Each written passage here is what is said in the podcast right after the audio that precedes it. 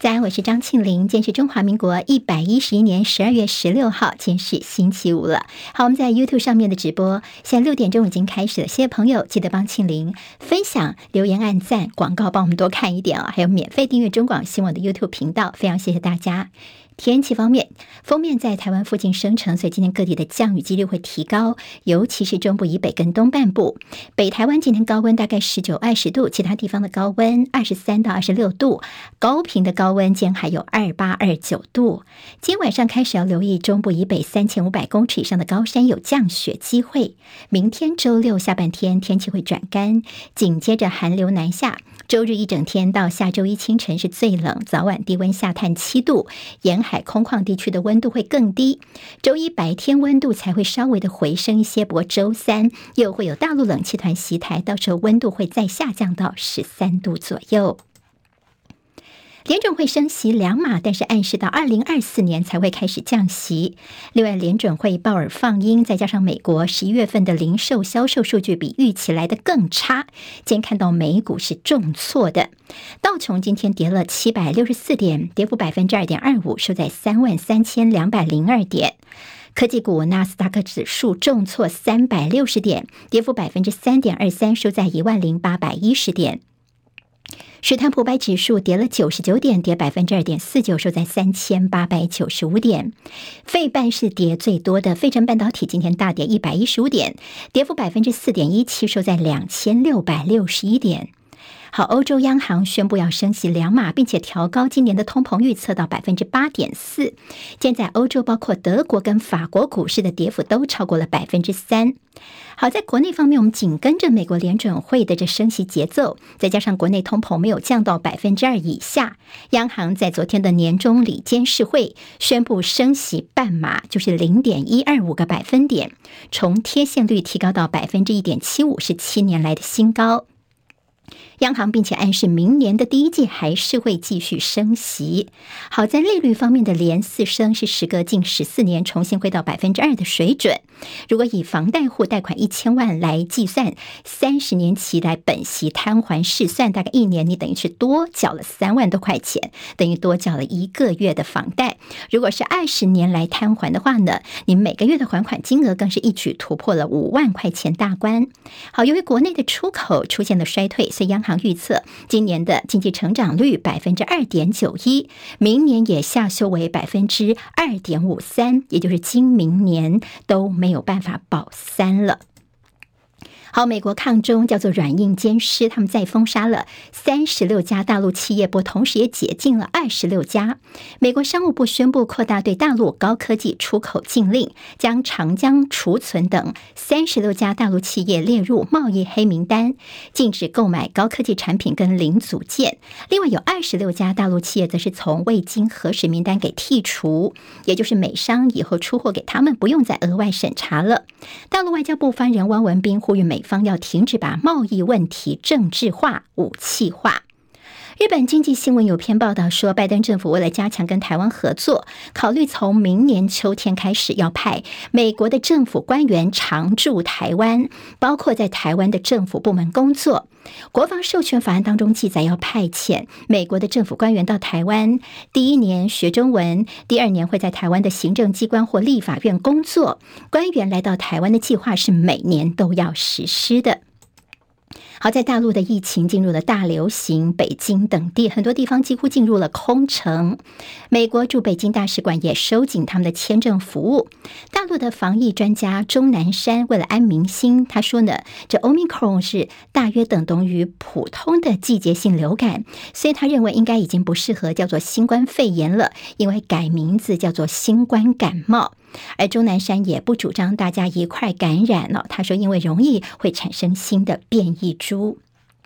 好，接下来我们进行十分钟早报新闻，用十分钟时间快速了解台湾今天的日报重点。好，今天的报纸《中时联合自由》头版头条全部都是高虹安呢？好，昨天深夜移送北检，但今天早上有最新的消息出来。好，高虹安呢，他是台北地检署昨天的大动作，等于是侦办新竹市长当选人，也就是立委高虹安涉诈助理费案。昨天我们看到了检调方面是兵分八路大动作的一个搜索，好，搜索地方像是国会办公室哦，好，所以很多的媒体都堵在这立委办公室这边。那么另外还看到了高虹安的户籍地啦，他在台北的住所，甚至他父母亲的居住地也全部都遭到了搜索。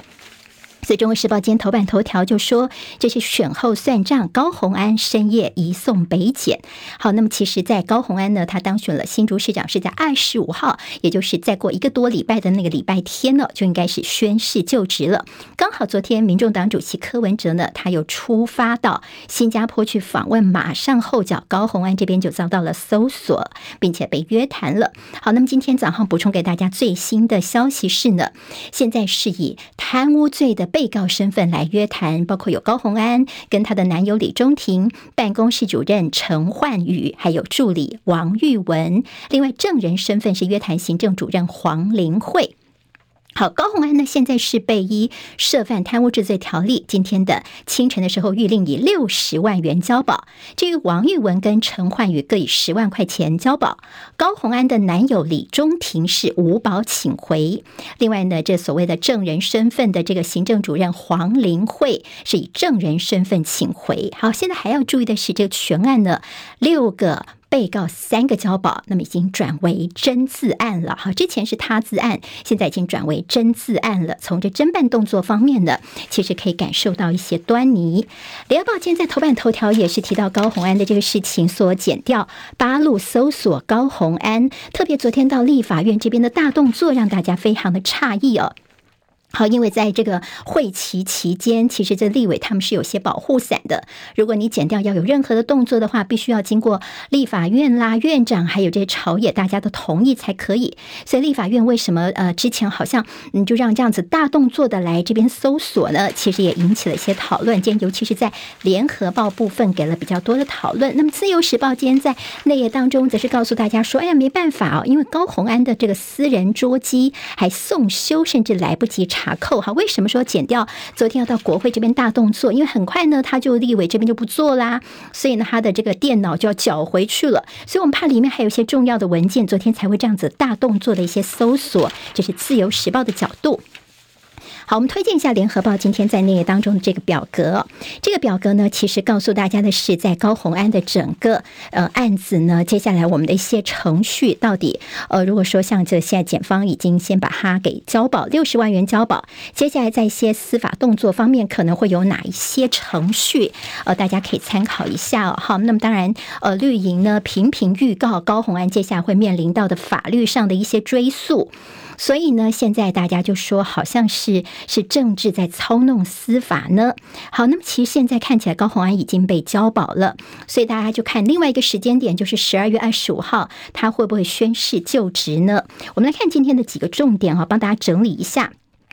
好，那么现在就是包括。高虹安呢，他如果在绿营人士说最极端的讨论，就是在十二月二十四号呢，他必须要请辞立委，二十五号的时候宣誓就职，所以这中间会有短短几个小时的空档，所以呢，这几个小时的空档可能呢，哎，可以赶快把它升压哦，也就他的立法院的这个保护伞呃消失的这几个小时的空档呢，你赶快升压他，那么也就是说二十五号他就不能够宣誓就职了，那么不能够宣誓就职的话呢，那么如果他在三个月内又不能够完成相关的补偿，这宣誓的程序的话，他等于说是哎没有完成他的宣誓就职，接下来在立委呃在一个市长方面就要面临到补选了。那等于说这个做法是对于绿营来说是最小代价来重启新竹市长的补选。但是这中间的一些这个问题，就是民进党可能要剉咧等，因为大家会觉得说这个太难看了啦，等于说呢是在操弄司法。好，那么另外呢，大家还有一些其他的分析哦，就说好的，如果你补选的话，可能对国民党才是有利的。还有呢，就是你干脆就让他就职，好，那就职之后呢，他再被羁押，再被羁押，这中间可能就有几条路可能会走哦，包括说，嗯，这内政部干脆呢，他被羁押之后，他就直接的指派代理市长，那么甚至。是有说呢，是不是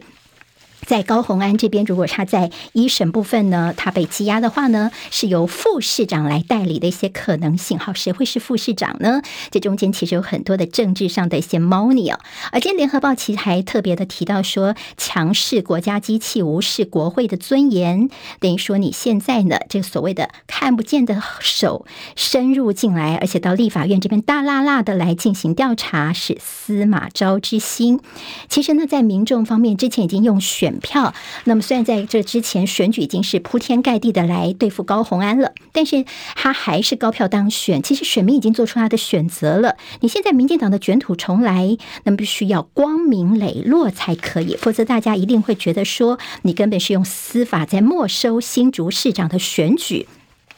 今天《中国时报》内页当中啊，则是告诉大家，其实这个民进党的其他的一些司法案件，怎么看你动作都是慢半拍呢？好，你高虹安这边啊，他其实总共是六十万元的助理费，结果你这样子大张旗鼓的搞得好像是上百亿元的贪污案一样。那其他像是高端疫苗的之前被检举的什么内线交易啦，或者是一些新竹桃园的一些什么工程预算暴增啊，一些这个施施工品质的问题，甚至八十八枪的这个台。难的问题哦，好，看起来好像你这个么其他的司法怎么动作慢吞吞的，一点下文都没有。高红安的这个事情，你就这么铺天盖地的，这当然也给大家相当多的一些联想跟感受，感觉是不太一样的了。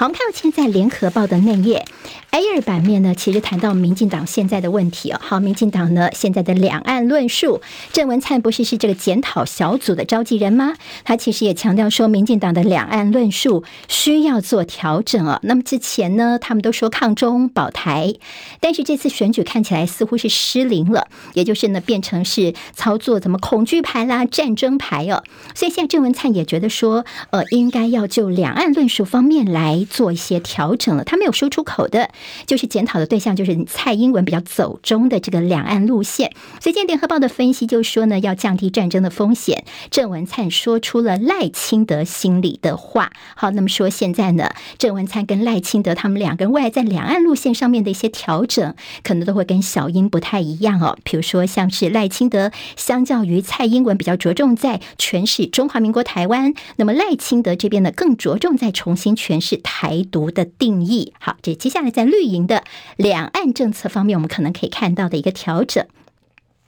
好，有关于小小三通的问题，今天《中国时报》在头版当中其实有看到，在下本半版面这边哦，说重启小三通，国安会说大概不会拖过今年的春节。好，主要是顾立雄呢，他昨天说大概春节之前会有一个结果。那么现在可能的一个情况，春节前第一阶段人道复航是有机会的。昨天甚至看到苏贞昌稍微的松口，他说呢，春节是国人的返乡重要习俗，尤其是金马地区，所以政府呢会尽量。的给予协助，好，那么其实现在对台商来说，想回家过年有这么难吗？之前的疫情这么严重，那么当然这才呃，在苏贞昌之前说担心这些人回来抢药哦，好，会不会有抢药潮呢？那么台商企业第一个机票非常的贵，又很难买，还有就是很多呢没有办法全家回来，干脆呢就回家，呃，一半人回来哦，回来两个，其他两个留在大陆，好，半家团圆，这是他们可能现在不得不的一个做法。今天在联合报的社论是说，小三通是为国人返乡，苏贞昌喊错了狼哦。好，那么其实狼来了，狼来了，说他们会来抢药，但是你知道，其实我们现在根本就台湾没有开放陆客来台湾，所以怎么来抢药呢？而且我们小三通的对象多半都是台胞、台商跟陆配哦。好，那么现在甚至更低限度的，只希望你能够有探亲专船，就是新住民跟陆配他们可以回到大陆去过年等等哦。好，这么子小小的一个要求。所以在小三通的议题部分，今天在中时联合是有比较进一步的报道的。好，今天自由时报当然除了头版有高虹安的部分呢，今天在他们这个头版中间就提到说，大陆的所谓呃李文亮事件的翻版。好，这是怎么原因呢？就是因为现在大陆疫情的一个升温哦，就现在四川有一个二十三岁的医学系的学生，似乎是染疫之后他还继续去上班，结果后来呢，他就这几天猝逝了。整个抢救的过程，大家觉得很像当初疫情的吹哨者，就是武汉医师李文亮的翻版，就说各大。医院的一些学校里面也有一些抗议哦，就说呃，你平常就把我们当成是医学生学生的待遇，但是呢，在我们在工作职场的时候，你又要求我们有医生这样的一个呃，对我们的一些要求哦。好，那么其实这所谓的这样的一个事情，今天在《自由时报》当然大做。《自由时报》在内页还大作说，其实 WHO 拆拆穿了大陆的数据，说其实，在松绑之前，他们就已经疫情失控了。意思就是说呢，你现在看起来好像他们是松绑之后呢，才开始这个大流行的，但是其实从 WHO 的数据说，早就已经有这样的一个情况了。联合报说呢，这大陆十一月份的数据低于预期，甚至连最旺的经呃汽车也是走弱的，这是在经济数据的表现。《旺报》今天头版头条是解封拼经济，大陆的扩大内需的一个战略。好，那么现在怎么样呢？在慢慢的把疫情呢，那希望呢过渡之后呢，在经济方面能够重新的把它再挽回来哦，消费成为经济成长的主拉动力。另外，“十四五”时期主要的目标是要促进消费跟投资。好，在《经济日报》今天头版头条呢是鲍尔，昨天呢他在联准会的这个会议之后，他的谈话说明年不考虑降息。好，那么其实在这次看到了联准会的一个动作，说明年还会继续升息，而最可能的幅度是升，总共升个三码。那么市场呢就觉得说，现在看起来顶峰利率会来得更高，好，还要升一段时间。那么《工商时报》就说，看看我们这个呃台湾的这样的一个央行的一个情况哦。好，那么这是。我们今天的十分钟早报新闻，谢谢大家，周末顺心，我们下礼拜再见喽，拜拜。今天台湾各日报最重要的新闻都在这里喽，赶快赶快订阅，给我们五星评价，给庆林最最实质的鼓励吧，谢谢大家哦。